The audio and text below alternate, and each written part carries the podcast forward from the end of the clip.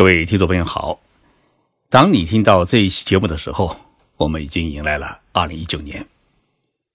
日本人过年过的是元旦新年，日本首相跟往年一样，十二月三十号就开始给自己放假，而且还和夫人一道带老母亲杨子夫人搬到了东京六本木的一家五星级酒店里面过年。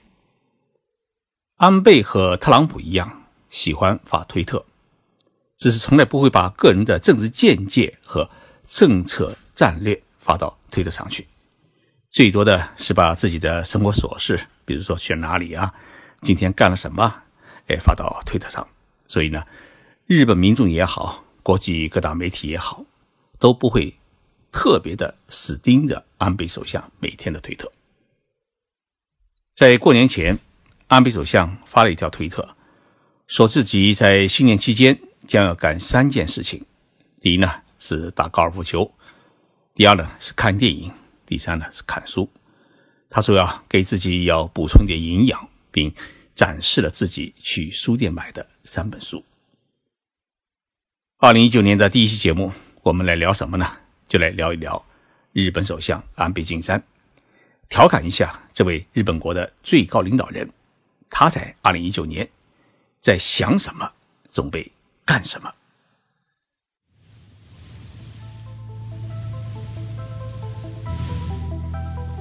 任你波涛汹涌，我自静静到来。静说日本，冷静才能说出真相。我是徐宁波，在东京给各位讲述日本故事。跨过二零一八年，安倍第二次当首相已经满了整整六年。虽然距离战后任期最长的首相的记录还差那么一点点，但是呢，超越已经是毫无悬念。六年前的现在，绝大多数人都认为，安倍也不过是一只兔子，尾巴长不到哪里去。现在想来，我们都错了，原来他是一头长尾巴雪豹。在这六年当中，安倍首相他干了些什么？有几个数据啊，能够支撑起安倍经济学成功的几个业绩。第一，东京证券交易所的日经平均指数由二零一二年十二月的八千点上升到二零一八年十二月的两万两千点。第二，日本 GDP 总量创下了一九九零年泡沫经济崩溃以来的最高值。按照国际基金机构的预测，二零一八年日本 GDP 的增速估计只有百分之二，但总量再次超过五万亿美元，为五点一七万亿美元，而日本人均的 GDP 也再次超过四万美元，将会达到四万零八十五万美元。第三，日本的就业率。超越泡沫经济时期，创下了八十年代以来的最高纪录。第四呢，日本的失业率创下了泡沫经济崩溃以来的最低纪录。第五，日本海外资产总量达到了一千零十二万亿日元，大约是九万亿美元，为日本国内生产总值的一点八五倍。这个数据呢，还是二零一七年的数据。这就意味着日本在海外呢再造了一个日本。还有几个强行政治举措，让日本民众呢对安倍是毁誉参半。第一，他强行通过了系列安保法案，让日本从法理上可以协同美国等同盟国到地球的背面去参与军事行动，让自卫队走出国门参与国际战事铺平了道路。第二呢，强行通过了特定秘密保护法案，将防卫、外交、反间谍和反恐四个领域特别需要保密的情报指定为特定秘密，限制国民的知情权，并强化对公务员泄露国家机密行为的严惩。不管怎么样，在几次的众议院和参议院大选当中，安倍领导的联合执政党是步步获胜。虽然有在野党弱势等原因垫底，但是呢，不能排除这几年的执政的业绩令日本国民对安倍产生了较大的信任与支持。过去六年，安倍内阁的支持率依然维持在百分之五十左右，这就是一个很重要的标志。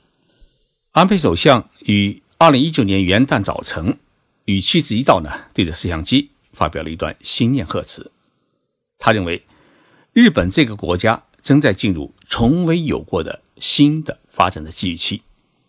首先是在二零一九年，G20 首脑峰会将会在日本举行，这是首次在日本举行。然后呢，橄榄球的世界杯也首次在日本举行，日本将迎来世界各国的嘉宾。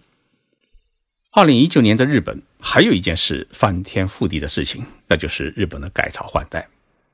现在的明仁天皇将在四月末宣告提前退位，结束长达三十年的平成时代，而皇太子将继承皇位，成为日本历史上第一百二十六代天皇，开启日本的新时代。当然，日本接下来还有两件大事。安倍在新年贺词当中里面啊，他没有说一件是二零二零年夏季奥运会将相隔五十六年。要在东京举行，还有一件事情呢，是二零二五年的世博会将会在日本的大阪市举行。安倍会不会执政到大阪世博会召开呢？从年龄上来说啊，他没有问题，因为那个时候他才七十一岁。但是从政治上来说，日本政坛不会让他执政超过十年。那么，安倍的首相生命期他到底会有多长？完全取决于一件事情，那就是安倍什么时候完成宪法的修改。对于执政的自民党来说，修改这一部一九四七年颁布实施的宪法，是建党半个世纪以来的梦想。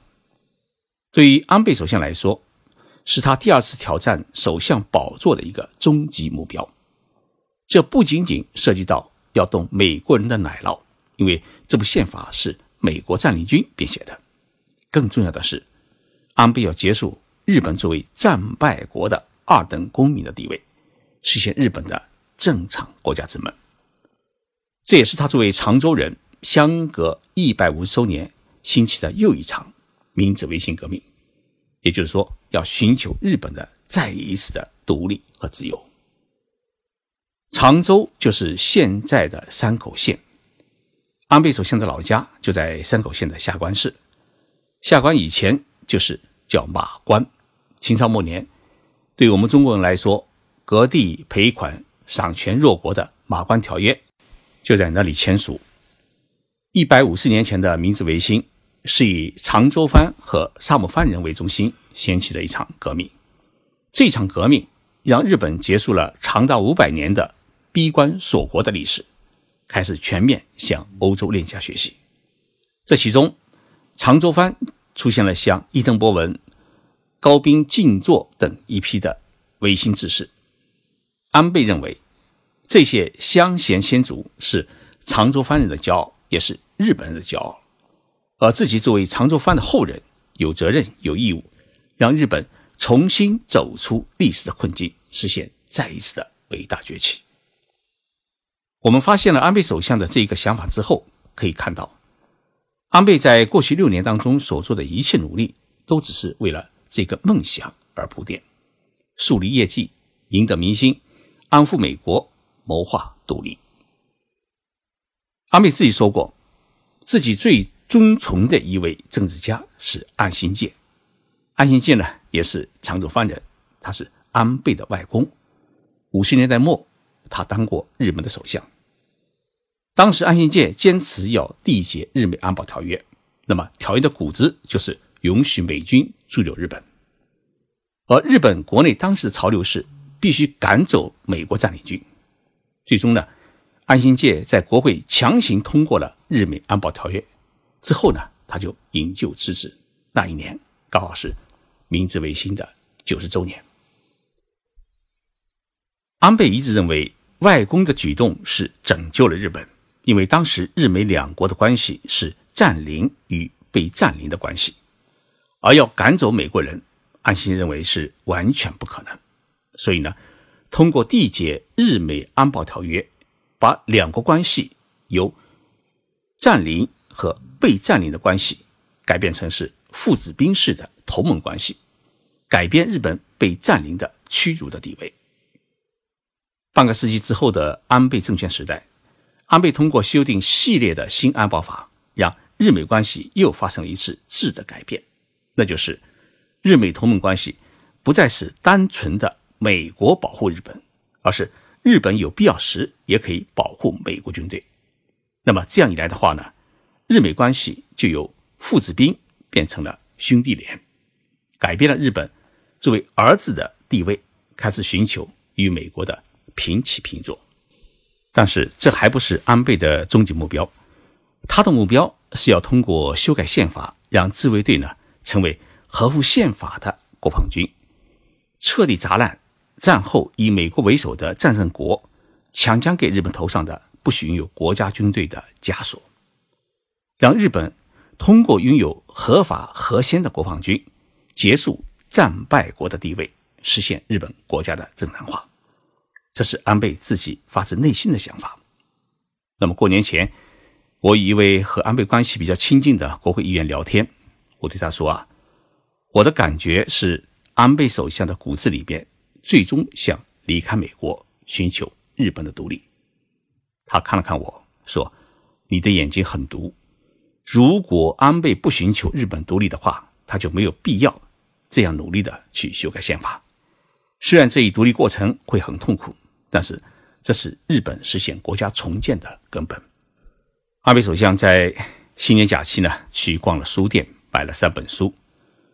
第一本是日本作家百田尚树写的《日本国际》，第二本呢是汤浅博写的《和全体主义战斗的男人和和荣治郎》，第三本呢是原根亮介写的《信藏的原理》。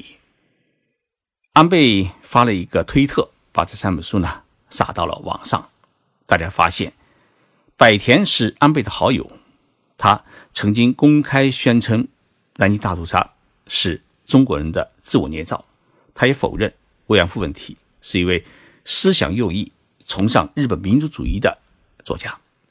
他的《日本国际》写的就是所谓的真实日本史。《日本国际》的“国际”两个字就是。国家的国，纪律的纪。写第二本书的汤浅博先生呢，他的政治立场跟百田有比较多的类同，但他写的这一本和全体主义战斗的男人和和荣治郎这本书呢，讲述的是上世纪初信奉自由主义的东京大学经济学教授和和荣治郎先生的故事。那么，和教授具有强烈的反战思想，作为。战斗的自由主义者，何先生写过《法西斯批判》等书，但是呢，为了实现自身的自由主义思想，他的反战立场呢，有时也会随着时局的变化而摇摆，甚至妥协和沉默。第三本书讲述的是16世纪日本战国时代的一名诸侯大将，叫织田信长的人生哲学。